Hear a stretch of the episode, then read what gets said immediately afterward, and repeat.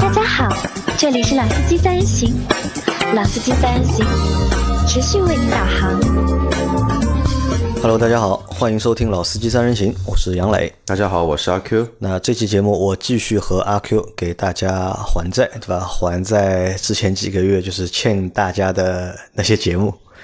那这期节目就是我们会和大家聊两台就是新车吧，算是两台车，分别是通用别克的 SUV，对吧？是一台是昂科威，就中期改款的昂科威，和一台就是新上的算台新车，也搞不清楚它到底算昂克雷的，就是换代呢，还其实就是昂克雷的换代啊，它它其实就算昂克雷换代，对吧？叫就是昂克雷的换代但名字不叫昂克雷啊，是叫昂克旗，对吧？那我们来先来说一下，就是昂科威吧。那昂科威在这一次就是广州车展的时候啊，就是它发布了就是中期的改款嘛。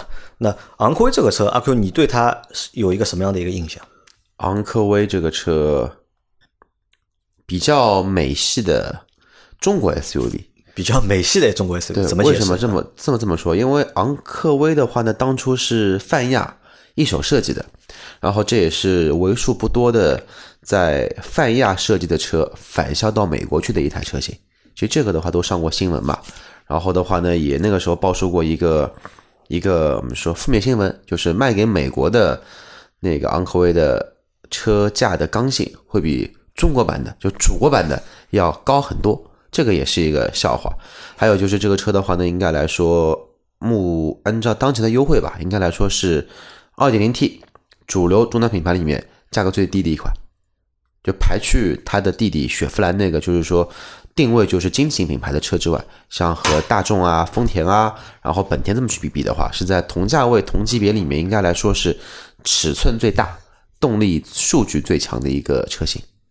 但是在前几年啊，或者是我们再往时间往前推一个，就是四五年或者五六年的一个样子，就是昂科威当时啊，当时就是在中国 SUV 市场就是卖的比较火的有哪几台车？就是途观，对吧？大众的途观卖的非常好，然后本田的 CRV 卖的非常好，对吧？包括后面还有福特的翼虎，那么有一段时间卖的也非常好。但是你看那几台卖的好的车，都只能从尺寸上来看的话，都只能算一个就是紧凑型的 SUV。但昂科威一上市之后，好像这个车我看到它就是一上市之后，就马上就是占据了就是一席之地，就它的销量相对来说是非常不错的。我查了一下，就我们之前的一个记录啊，昂科威在二零一七年它的一个销量达到了就是二十三万六千两百二十九台，就二零一七年，就平均一个月可以卖将近两万台所以这个量其实真的是不小的。啊，真的不小，对吧？而且当时这个车卖的也不算便宜，而且包括它在二零一六年的，因为我没有我没有二零一六年的数据，我相信二六一六年的数据应该比这个和这个差不多，都算卖的非常好。但到了二零一八年，它的销量就降到了就是二十万一千七百七十六台，就将近少了就是三万多台，还算就是嗯少的不太多。但是到了二零一九年，对吧？一到十月份，目前它的一个销量只有十万零八千七百零八台，要拦腰砍了，啊，要比就是整个二零一八年要将近就是少掉了一半。那有一段时间我们在做这个汽车销量排行的时候，就这个车就昂科威这台车在就是合资品牌的 SU 里面都是名列前茅的，就排在至少能够排到个就是前十，甚至就是前五，就是很正常吧。但是从今年开始，对吧？我已经很久没有就是读到过它的名字了，已经。对，都在很后面了，基本上就是和那个叫捷途处于同一个水平线，呃捷途是一个自主的一个对品牌嘛对，，价格也差很多。价格差很多。好，那这个只是开玩笑。那我们看一下，就是昂科威当年，你觉得它为什么能够卖的就是那么好？其实你刚刚你说到点了，杨磊，就是同级别内车身最大，就同级别内车身最大，因为有派头嘛，车子越大，然后中国人其实我们的老百姓越喜欢这个车型，就跟轿车为什么要买那个加长版一样，其实当然也喜欢 SUV 更大一些。其实这个价位的话呢，无论说是德美日韩自自主品牌这四个主要的领域的一个我们说细分市场，有四个五个国籍的车型，应该也就昂科威最大了。也就昂科威你找不到比它更大的车型，然后又有配 2.0T 又有配四驱的，并且它的配置其实不低。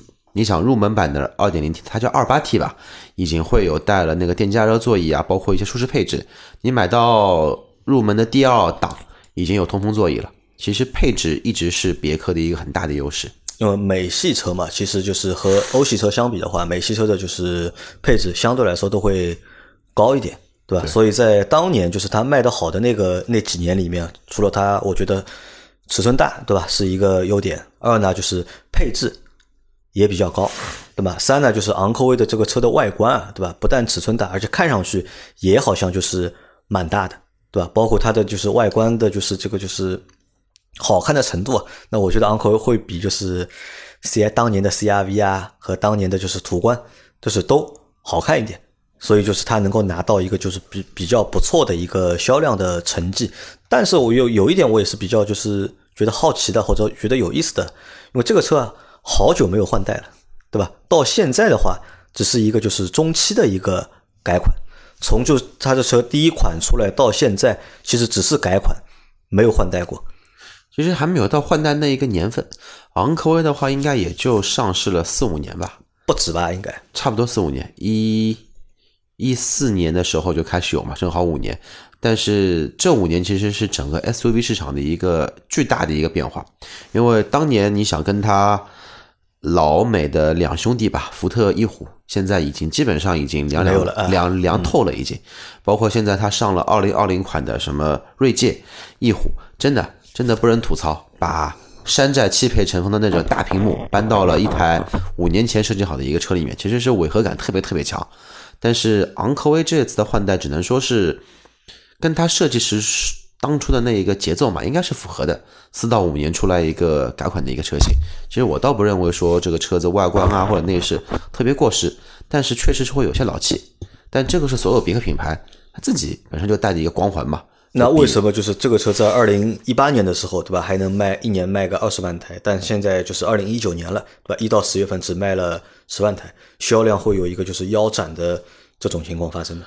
那如果对于配置这一块其实没有大的一个变数的话，那无非就是它的竞争品牌，它的对手其实都在变，都都在变。你想现在的一汽大众的一个探岳。一个月卖多少台？哦，好多台，对吧？价位跟别克差不多吧，跟昂科威啊，比昂科威卖的还贵一点。CRV 又占了一一部分，CRV 也是一个常青树，也占了一部分。现在新的荣放又出来，原价居然还有这么多人在排队在等。那么再加上常青树、日产奇骏这么好的口碑吧，就所谓的口碑就是这个车实在是皮实耐操，而且2.5自吸的发动机也没什么大的毛病，一直销量很稳定。那么当初跟他一起并肩作战的，其实一些他的美国朋友，一虎已经阵亡了，那么就靠他一个在了。其实还是，嗯，他们的对手已经换代了，早他们先了一步先换代，所以说会把他们的销量抢去很大一部分。那我问你，就消费者在买车的时候啊，他会不会考虑这个车就是是新款的，或者是新一代的，会考虑这个因素吗？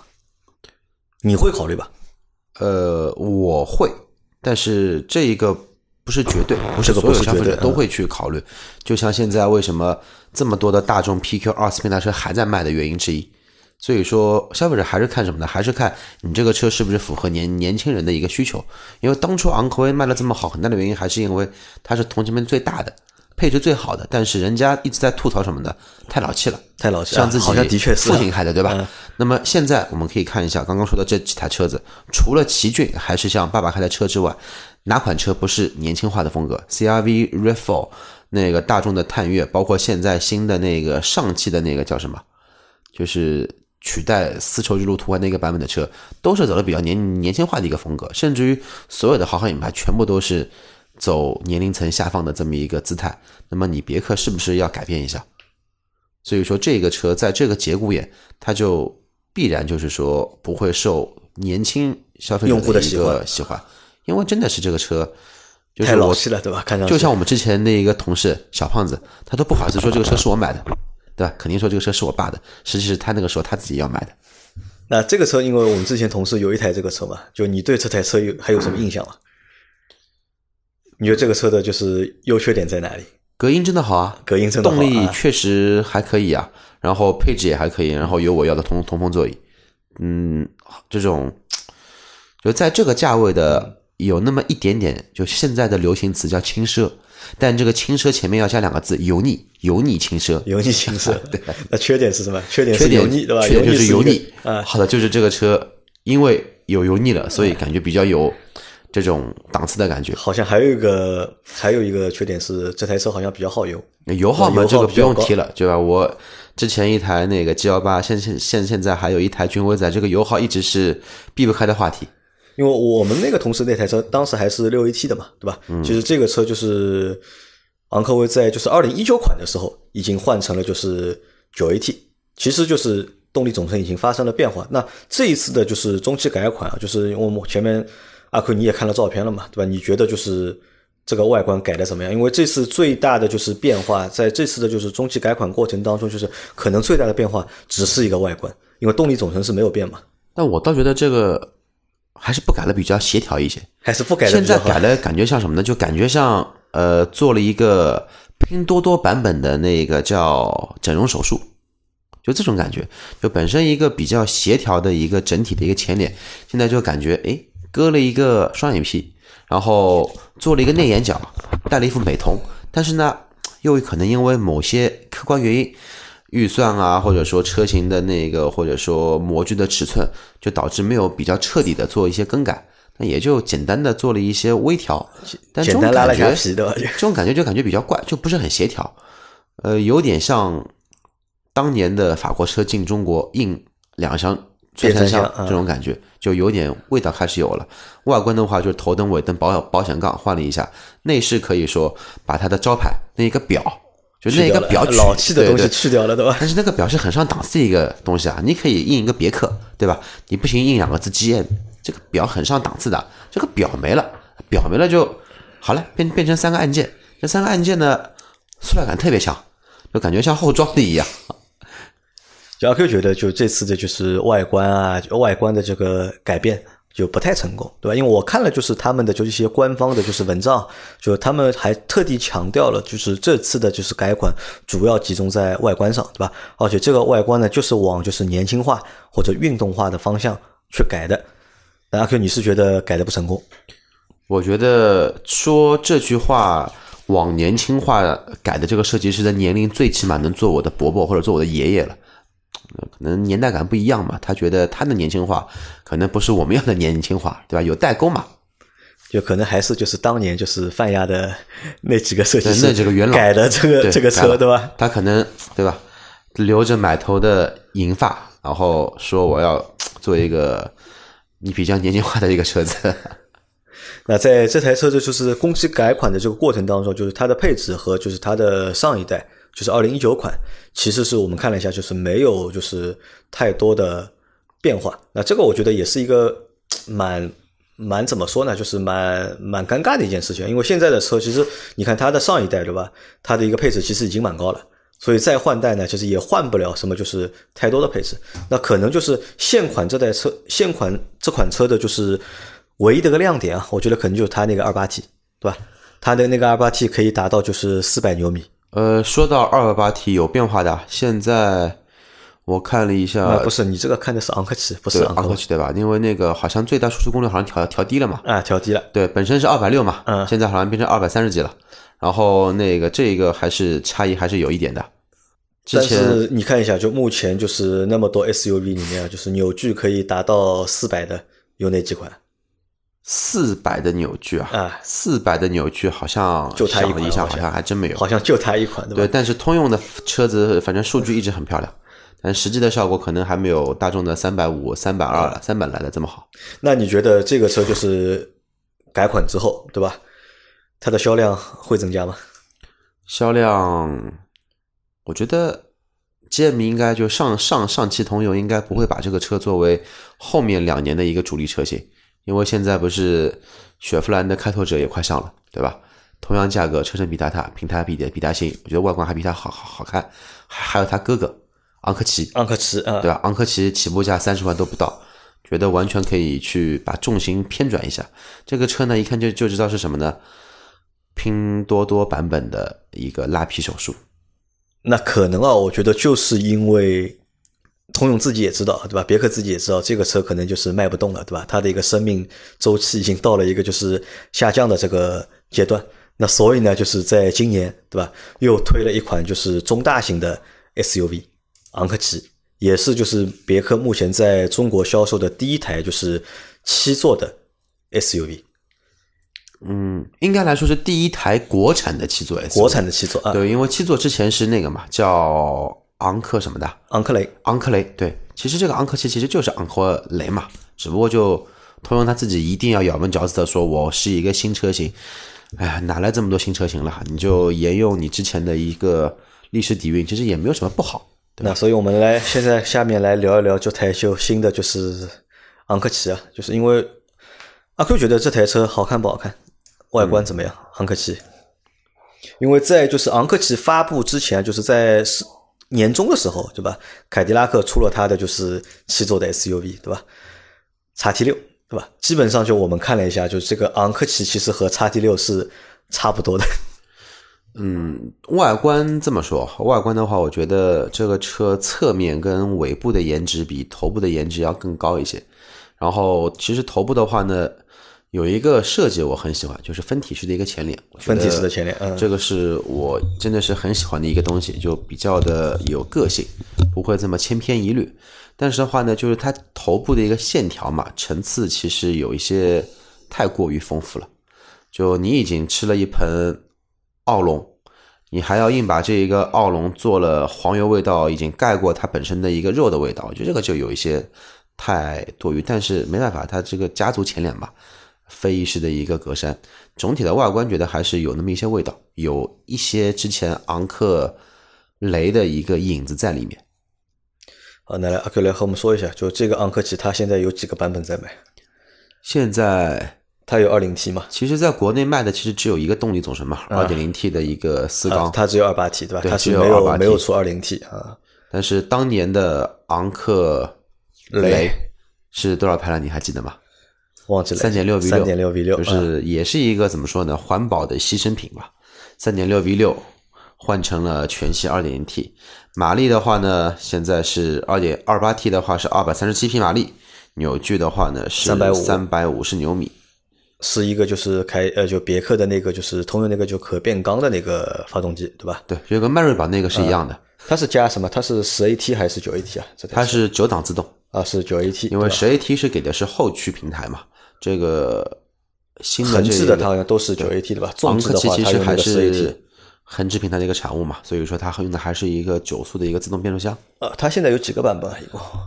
呃，两驱豪华型、两驱尊贵型，然后四驱尊贵型、四驱旗舰型，然后还有一个是四驱尊享旗舰型，还有一个四驱的 a v e n i a 六个版本对吧？一共六个版本，从多少钱开始？三十一。从二九九九三十万到三七九九到三七九九啊，那这个车就是前五个版本都是七座的，对吧？二加二加三，但是它的那个 a v e n i r 版本是二加二加二，这我觉得也蛮滑稽的，就是它最高的那个版本就是是一个六座车，反而前面五个版本是七座的。因为我们之前去看了那个凯迪拉克的 XT 六，XT 六基本上就是二加二加二，对吧？反而就是七座的那个是选配的是要。那这个算一个，就这个车的一个分这几个版本啊。来，阿 Q 再往下面看吧。车的尺寸多少？长五米不到，四九八一。其实这个长度的 SUV 开在马路上还是很有气场的，就很震撼，对吧？对，宽度的话幺九五三，一米九十五的宽度，高度一米七十三，一七三二。轴距，哎，但是轴距确实不是很长啊，轴距是二八六三。对应它五米的车身，其实来说还是要做，还还而且还要做七座，对吧？对，其实来说不是太过于理想。然后前轮轮距跟后轮轮距，其实我觉得有必要说一下。作为一台七座车的话，后轮轴距是幺六八四，前轮的轮距是那个幺六八七。其实这个轮距的话呢，也会导致什么呢？第三排的乘客基本上呢也是属于谁猜拳输了，谁坐到后面，对吧？那这个第三排相对来说还是比较小的，还是因为轴距跟它的轮距就奠定了它的轮拱的一个位置，会让第三排的乘客其实还是做一个应急用会比较靠谱一些。然后两款前驱车，其他的车型都是适时四驱的，都是用多片离合器的一个适时的一个叫称之为智能智能四驱吧。说的好听一点，其实就是个适时四驱。然后减震器的结构啊，我们说底盘的一个悬架结构，前麦弗逊后多连杆，这个也是前驱平台常用的一个常用的最绕不开的这么一个我们说底盘的一个结构。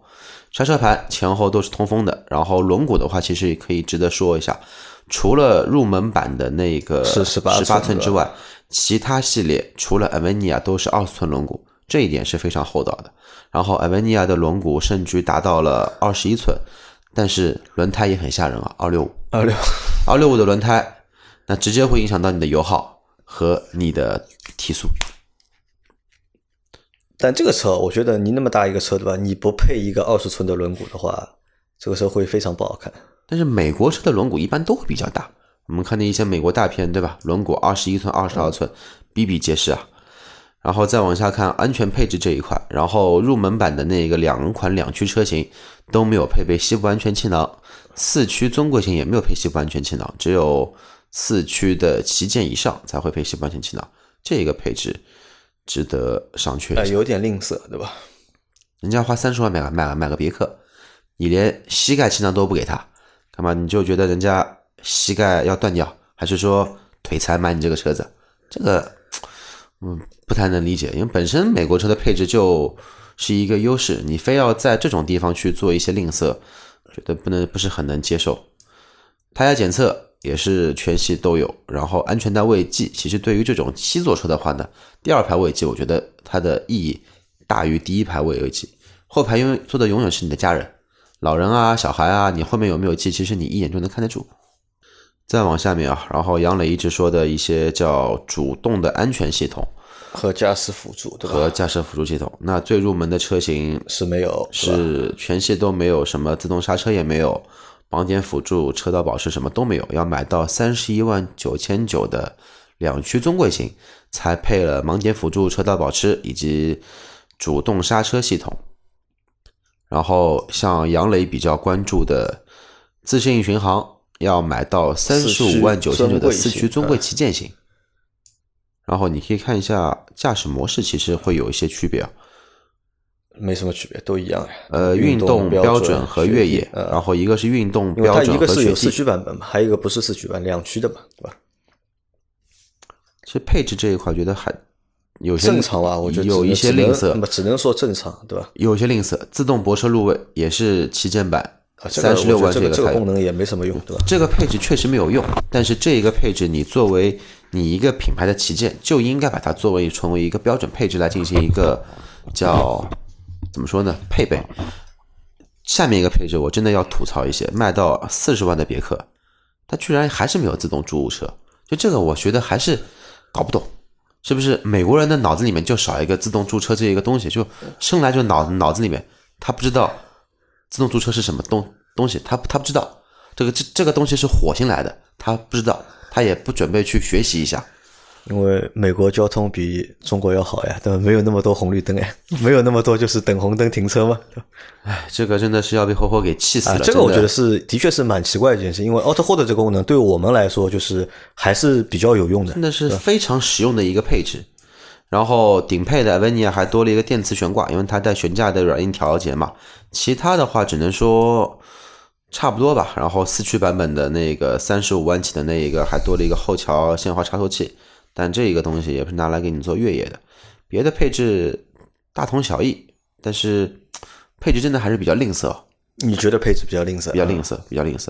你想入门版的三十万的车都没有电动后备箱，这么大一个车没电没电动后备箱，你让家里面的领导夫人怎么来去看你这一台车子？其他的配置大约过了一遍，啊，就这么回事，对吧？也没有什么就是亮点的配置。亮点的配置其实有一个 OTA 升级嘛，这个对于传统品牌来说，这个东西也他们愿意这么做，对吧？不容易了，对吧？对，然后也是三，就就是我觉得这一个车子啊，看看到现在为止啊，因为我们也没有提前做功课，三十五万这一个配置能买到别克在我们心目中的那个印象，就是价格适中，但是配置非常高。但是三十五万以内的这一个配置。这个配置真的是我觉得有一些吝吝吝吝啬。然后买别克、买凯迪拉克，对于音响第一反应就是博士，对吧？对于卡钳，第一个就是那个 Brembo。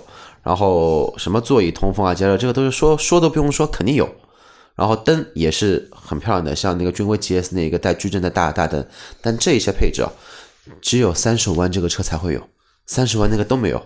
所以就是你要买到三十五万，对吧？才算一个就是买到了一台就是真正的就是别克的车。就在我和在阿 Q 心目中的别别克，那可能说有些小伙伴觉得这个反正够用就可以嘛，这个。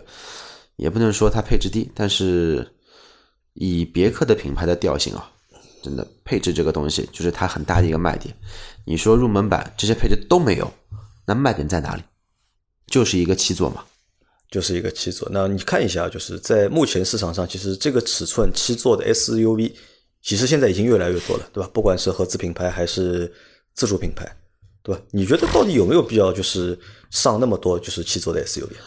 呃，那好，回答这个问题前，我先说说一个问题：如果按照三十万的这一个预算买一个两驱什么都没有的一个那个昂科旗，那你给我一个理由不去买一个口碑、质量、保值率都逆天的汉兰达两驱豪豪华版，一模一样的价价格。现在汉兰达两驱顶配旗舰型也就三十万，落地价格是没有任何区别的，而且汉兰达的保值率大家有口皆碑，逆天，十年的汉兰达还可以卖十五六万。十年的别克能卖五六万算不错了吧，对吧？口碑质量都是你完全没有办法去超越的东西，那你凭什么说你的起步的配置还比别人低？你说汉兰达比你别克车长短啊，长宽高都小一点，确实，但是它的内部空间的挖掘做了肯定比你好。这点是不是同意杨磊？呃，同意，因为我是这么认为啊，就是目前就是看我们看到那么多，就是市场上那么多的，就是七座的 SUV 啊，不管你是就是二加二的，还是二加三加二的，不管六座还是七座的，其实理论上都是伪七座，对吧？你尺寸不超过五米的车，你其实很难做到就是三排都坐得舒服。那在这样的一个情况下面，其实你这个车长到底是四米八还是四米九，对吧？或者是四米？七十八，对吧？其实我觉得不是太不是太重要，因为大家去看一下，其实轴距对吧，都差不多，对吧？没有一台就是七座车，就是轴距是特别大的，对吧？大家都是介于一个就是中型 SUV 或者中大型 SUV 之间，对吧？可能在我认为就是市场上一股脑上了那么多的七座之后啊，对吧？那么到底大家就买这个车的过程当中，到底是冲着什么去的，对吧？到底是冲着就是大尺寸去的，还是冲着就是七座去的？啊，可以考虑过这个问题吧？嗯，其实杨磊，我这个问题我之之之前跟你其实一直有讨论过这个问题，你还记得吧？真的说有刚需的需求，一定要买七座的用户，他为什么不去考虑买个 MPV 啊？对呀，对吧？呃，你说要空间大，你买个别克 G 幺八，我觉得这个车其实现在来说，这个价位、这个区间、这个空间，无论品牌的老旧程度，或者说这个车是不是中国特供车，但单论坐六个人或者七个人去。刚需的情况下，这个车是最适合的。那如果说你的预算再充分一点，你可以去买个进口大众的迈特威。哦，不对，现在那个车已经上海上不了牌了。那撇开不说，可以买一个什么呢？可以买一个奔驰的 Vito，对吧？虽然这个车什么都没有，连收音机都没有，至少这个奔驰空间够够大，而且能很舒服的坐。像我这种块头的人坐六到七个。那你预算再高一些，你可以买那个 V V 二六零。预算再充足，你可以买一个那个叫。威不加钱的威尔法，虽然那个车第三排也是坐人坐不舒服，但是肯定比 SUV 坐的要舒服。就是我的意思是在于，你可以买个正儿八经能坐六到七个人的 MPV，你为什么要一定要去挤一下去买一个应急用的七座的 SUV？而且我们看啊，就是在七座 SUV 市场卖的最好的目前。还是汉兰达，还是汉兰达。汉兰达它一个月的销量其实也就八千台，八千台车，对吧？因为它是控制一个产量嘛，我不知道它是故意控制这个产量还是怎么样。就是你看它卖的最好也就卖到八千台。其实，在就是 SUV 市场里面，真正走量的车其实是紧凑型的，是紧凑型的车子，对吧？我们看到一个月能够卖两万多台的都是紧凑型的。你七座的 SUV，其实我觉得很难去超过就是汉兰达的这个量。其实我一直觉得这么一个问题，就是现在有很多品牌，包括一些电动车品牌，包括一些自主品牌，一直要去宣称我这个车子有七座有六座，他就要抓准这个细分市场，但他真真的说没有做过一个好的调研，去说这个市场到底存在多少的潜在基盘量在。那么，呃，再说的白白话文一些，真的，一年到头有几次机会可以让你这个车坐满七个人，而且有一个很现实的情况就是，中国这一个环境用车用到七座的环境，无非就是逢年过节，呃，比如说马上到春节了，对吧？大家要开车回老家吧，回老家肯定是坐满一车人带满一车东西吧，你坐了六个人，连一个背包都放不下。我这个车要了有什么用？这个问题大家是不是有想过这个问题？那这个问题，我我觉得倒还不是主机厂的问题啊，这个可能还是就是消费者的问题，就是消费者你怎么选择的一个问题。那我们可以这样看，就是因为昂科威对吧，已经现在已经卖不动了，对吧？即使它就是中期改款之后，那我觉得它这个销量可能也就在一个月一万台左右，对吧？可以卖到一万台，我觉得已经不错了。那对别克来说，它肯定需要一款车型去补它的那个量。对吧？因为之前昂科威一个一年可以卖二十万台左右，对吧？那它的 SUV，那现在主力的 SUV 现在是二十万台，只能卖十万台了。它需要找到一台新的车去补它那缺掉的一半量。有了呀，那一台昂克拉 GX，昂，就小新的那个小的那个对吧？小的走量啊，你要用昂克旗来走量。那真的是吓死人了，因为我觉得就是通用别克出这个车，肯定就是希望能够通过这个车去补，就是昂科威缺掉的那部分量。但我始终觉得七座、六座的这种大型的呃中大型 SUV，如只要是跟七座有关的，都卖不动吧？走量的一个车型。当年不是当年，就两年前吧。嗯。气势汹汹、信誓旦旦的说要把汉兰达踩在脚下的什么品牌还记得吧？福特对吧？是吉普啊，吉普大指挥官这个名字非常的潇洒，非常的霸气接地气。现在呢，每个月卖多少台车子？大概几百台吧。对啊，那么日子好过吧？也不好过。然后指挥官日子也不好过。然后当年能和那个汉兰达一争胜负的品牌有什么？有福特锐界，好了两年，现在基本上也就这么一回事了。然后七座 SUV 还有什么能拿得出手的？其实没有，其实真的没有。途昂，途昂一个月能卖多少台车？五六千台。对，这个这个市场的，这个市场就只有这么一些，所以大家这么多厂商一股脑的往里面扎堆，包括现在的我们的电电动车品牌，之前我服务的品牌，包括这一些纯电的品牌，都在宣称我要七座要六座，真的有什么用呢？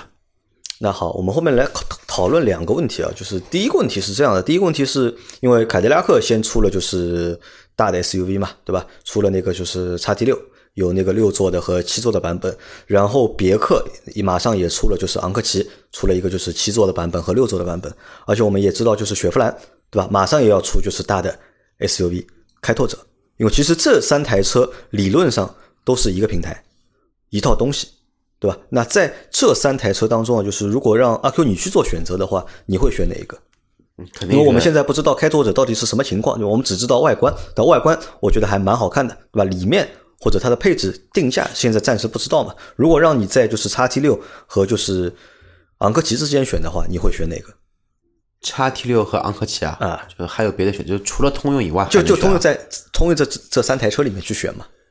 或者你可以把开拓者放进来，那我选开拓开拓者吧。你选开拓，原因在哪里？这个外观是我能觉得比较顺眼、比较好看的。觉得那个叉 T 六，呃，就印证了这么一句话：人类的是人类是用直线，上帝是用曲线。因为那个车太直了，而且前两天在马路上面看到一台，我还仔细看了一下，它开开它开在我前面，然后我觉得这个车呢有气势，但是就显不出呃档次。然后昂克旗呢，这个车这个名字我就不是很喜欢，就是这个名字觉得有些拗口。然后这个头呢，分体式头灯我很喜欢，但这个内饰我觉得还是有一些太过于简单了。然后呢，其实别克在我印象里的这个品牌的印象其实一直非常不错的，就是一个有一些轻奢的这么一个品牌在里面。但是这个昂克旗的内饰，反正不管是皮的，呃，该用皮的地方它用的是塑料。比如说门门门板一些，或者说扶手这一块地方，整个的包裹都是硬硬塑料，只有一些仪表台够手的那块地方只有皮，就显不出档次。那么一样显不出档次了，我干嘛不去买一台更加便宜的雪佛兰？而且雪佛兰的车除了这个 logo 不是很喜欢之外，这个大小是一样的，平台是一样的，动力是一样的，内饰说不定也差不多。那我干嘛不花可能比它的价格还要年轻点啊？对，再再年再年年轻，而且它名字好听啊，开开拓者，开拓者当年有印象吧？是哪个公司出的？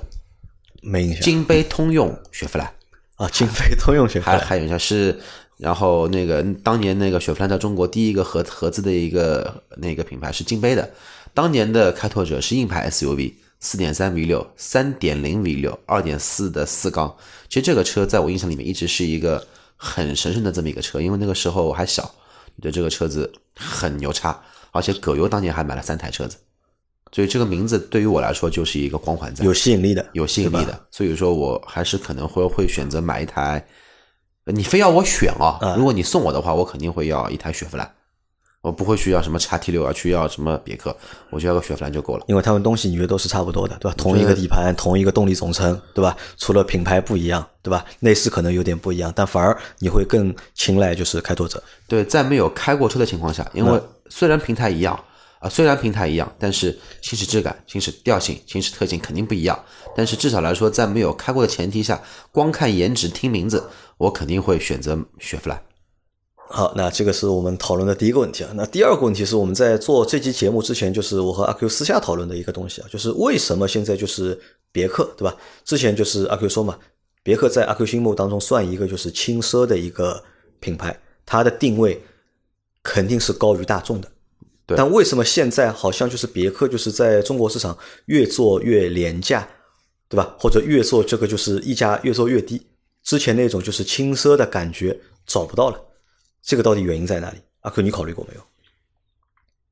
对手太多了。对手太多，只能说对手太多了，自己的迭代的一个速度确实会有一些跟不上。那会不会是它的就是另外一个品牌凯迪拉克在压它？凯迪拉克在压其实也是一方面，因为我是这么看这个问题的，因为你看，就凯迪拉克现在目前的情况其实也蛮尴尬的，对吧？就是它要销量，它要销量之后，唯一可以做的一件事情是什么呢？就是降价。因为凯迪拉克一旦降价之后，那它的价格下探了，马上就把就是别克的产品，对吧？价格也往下压。那我们知道，就价格一旦下来之后，对吧？那么可能就是造车的一个成本，肯定你要有所降低。那在降低成本的一个情况下面，那可能很多就是好的东西，对吧？或者有质感的东西，就你要的那种轻奢的感觉，可能就找不到了就。但是也不能这么说呀。现在，但是它的官方指导价还是没变呀。但最终成交有几台车是官方指导价成交的，对那么吧？在全中国有哪几个品牌的车可以以官方指导价来成交？那么其实这就是品牌定位的一个问题，就是它可能不会像说那个几个，它不会像丰田跟雷克萨斯就差价拉的会比较大，它已经预留了将来可能的降价空间在，所以说会有一个比较大的差距在。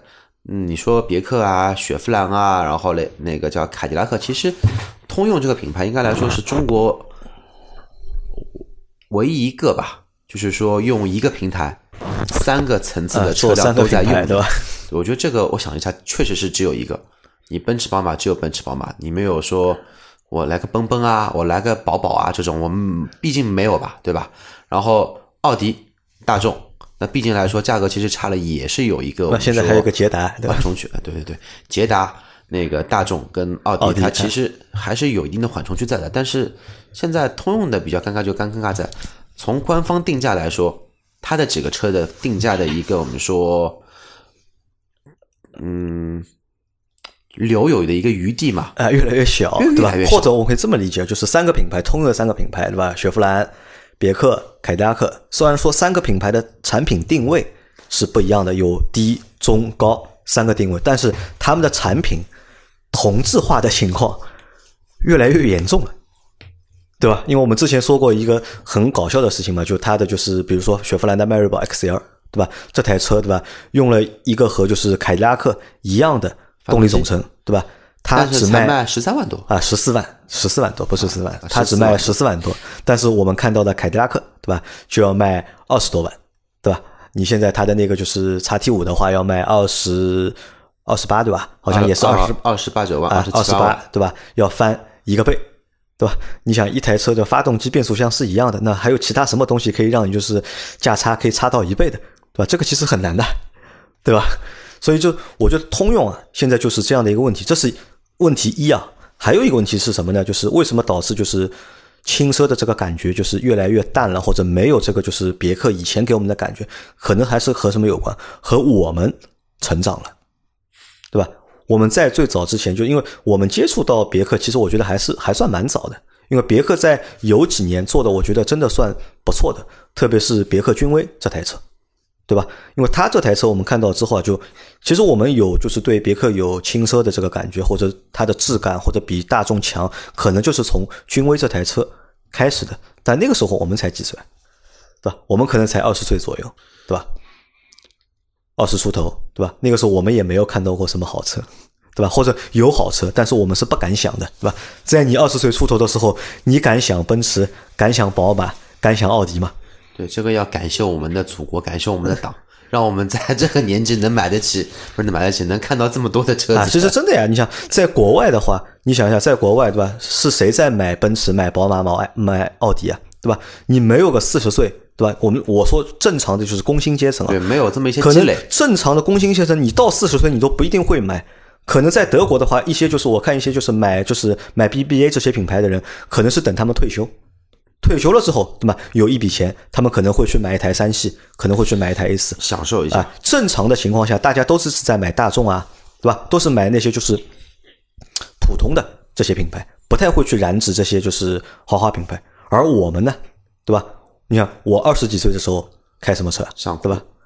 现在开什么车现在开宝骏，啊？那这个我是没有少数对吧？开倒车的人的，我是少数开倒车的人。但阿 Q，你看你呢，对吧？你你第一辆车是什么车第一辆 F 零一点零的三缸 F？F 零。那现在你开的是什么车一？点零的三缸啊，Smart 啊，对吧？一样呀，一样都三缸，但这两台车价格一样吗？价格也没差多少钱，定位一样吗？定位也差也也没什么，都是微型车嘛都。是微型车，对吧？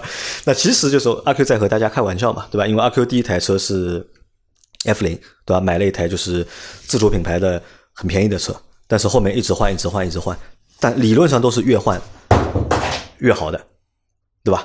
那可能啊，就是因为我们的眼界就是变得就是越来越高，而别克这个品牌呢，就是没有跟着我们的一个就是成长的速度在成长，对吧？或者它也也成长不了，因为对他来说，因为其实我们在看，就是在中国老百姓买车，我觉得还是比比较合算。因为我们在前几期节目说那个宝马的时候，我们说过嘛，对吧？上一代的就是那个三二八和目前的就是三三零定价是一样的，对吧？五年过去了，或者四年过去了，对吧？价格没有变，那说明什么？其实没有变的话，因为但是中国通通货膨胀很厉害吧，你没有变的话，就意味着其实你这个车是降价便宜了很多便宜便宜了嘛，对，对吧？那这个也是一个就是各种因素造成了，就是我们对别克的印象呃就越来越差了，或者没有就是以前的那种就是轻奢的所以我说嘛，这个感觉，关键还是选择太多了呀。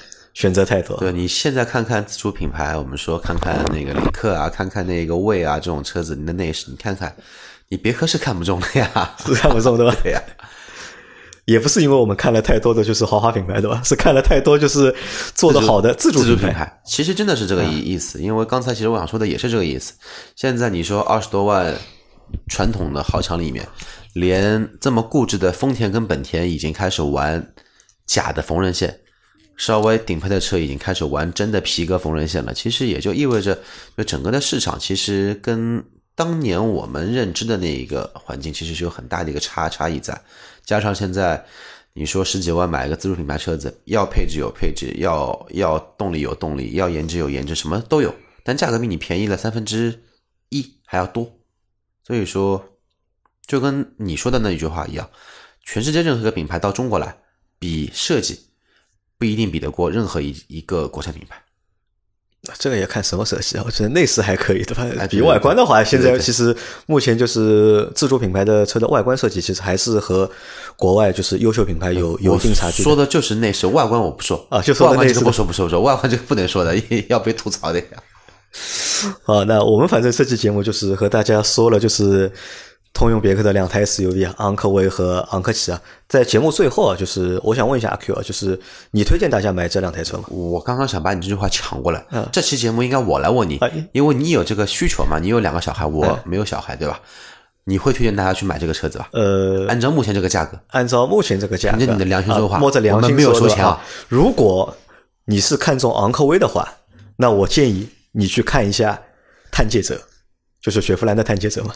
对吧？如果你看，如果你看得中昂科威，或者你你想买昂科威的话，或者你喜欢通用这个品牌的话，对吧？那我推荐你，你去看就是雪佛兰的探界者，因为我觉得那台那台车，对吧？不管是外观还是动力，包括价格，都是就是。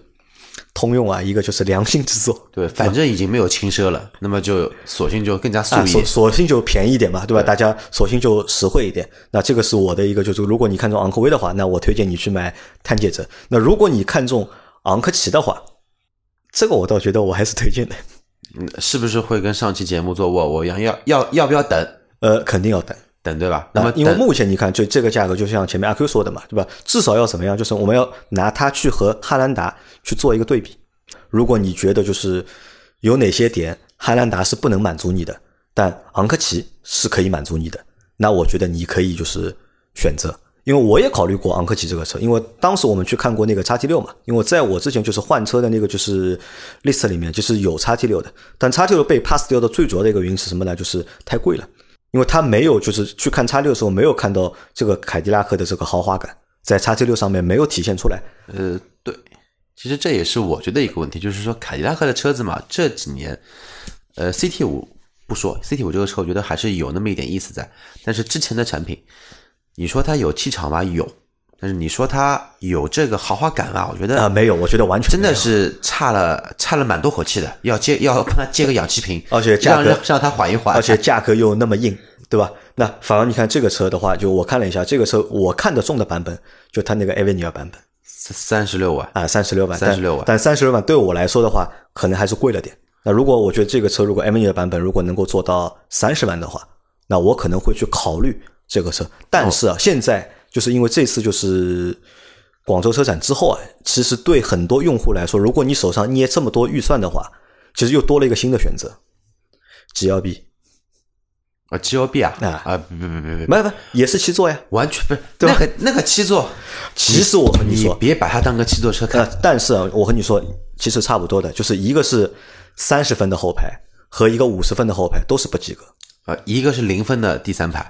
一个是三十分的第三排，我觉得这么比喻更加贴切一些。如果拿 G L 八的第三排作为六十分的参考标准，就能坐人，能坐一个上千公里的路，因为我坐过一千公里上海到厦门的路，能勉强能接受，但坐了肯定不舒服的情况下，能拿六十分，我觉得像这种 S U V 的第三排，顶多打个五十分。像 G L B 的那个第三排就零分，负分，负 负五十分。那个第三排能坐人呢？那个第三排放条狗都嫌都嫌小。那个车你就别把它当一个七座车看，就把它当成一个旅行旅行车看。旅行车看。这个车我们把它 pass 掉啊，pass 掉。这个车直接长太像野地了。我觉得野地是良是大众的良心之作。我们要不要就是单独做一期就是 G L B 的节目？因为其实我觉得我蛮想做 G L B 的节目的。可以啊，因为这个车其实你你看啊，G L B 这个车出来之后，对吧？我觉得会有销量的。嗯，我对你这个想法持保留意见。你持保留意见，持保留意见。我觉得反而这个车对吧，可能就是奔驰还蛮懂，就是中国消费者的。我觉得这个车应该会有一辆，一个月卖个四五千台，我觉得是有可能。呃，也就四五千台了。啊，四五千台其实已经很多了，已经。四五千台，对它这个级别的 SUV 来说，我觉得一个月能卖四五千台不错了，已经。不算大。如果说 GLB 的话，它你算现在 GLA 一个月能卖多少台？GLA，GLA 已经停产了，GLA 现在已经停了，已经。新的 GLA 马上上了。然后，如果说拿同级别的叉一去比的话，差一一个月卖一一万多。然后，如果 G L B 如果说这个车能卖到一万，这个才能算成功。卖到一万才能算成功，对，才能算成功。但如果说这个车子按照目前它主推的什么大七座，我觉得这个车就凉凉了，就推的方式不一样。啊，好，那最后还是回到这个就是昂克旗啊，因为我觉得昂克旗如果大家要选的话，就选它这个 Avenue 的版本，对吧？但是要等它就是价格下来，对吧？如果你只是为了七座。去买这个车的话，那我觉得你的选择太多了，就不一定要选这个车。真的是七座刚需的，反正阿 Q 的意思还是你选择一台 MPV，真的会比这种 SUV 来的要舒服很多了。那这个可能也是什么呢？也是我们很多消费者的心里的一个，就是有一个膈应吧，就是都不太喜欢 SUV。但这个我觉得也很难去做，就是改变，因为这个说实话还是就是消费者的不太选择问题 MPV 还是不太喜欢 MPV。对，对还是呢？还是消费者的一个就是心理选择的一个问题嘛，这个倒不能怪厂家了，因为厂家其实你看他已经竭尽所能，对吧？帮你把这个车做成三排了，对吧？你也不可能有只有这点轴距、这点车长，对吧？不可能做到就是第三排舒服的嘛。好吧，那我们今天节目啊这期节目到这边了，就到这边又欠了一期债还掉啊了。还掉了，对吧？反正继续还嘛，对吧？我预计反正在年底之前，对吧？那么说车型的，我们大概还能再做个大概四到五集，对吧？把这些都还给大家，好吧？反正也有点难啊，我觉得难在哪里啊？好像说到现在，我们没有找到一台我们觉得非常推荐的车。其实最近没有什么大的，或者说其实新车还蛮多的，其实新车蛮多，新车其实不少。但我们觉得就是值得非常推荐的车，好像还真不多。呃，我这两天在我停车的那个小区里面看到一台活的领克零三加，活的领克零三加，对对对，他真的有人买啊天 天在门口开过来开过去，然后而且一直是把那个就是说有就油门踩的比较狠，嗯这个声音还是有那么一点意思的。好吧，那反正我们今天的节目就先到这里，感谢大家的收听，拜拜。拜拜。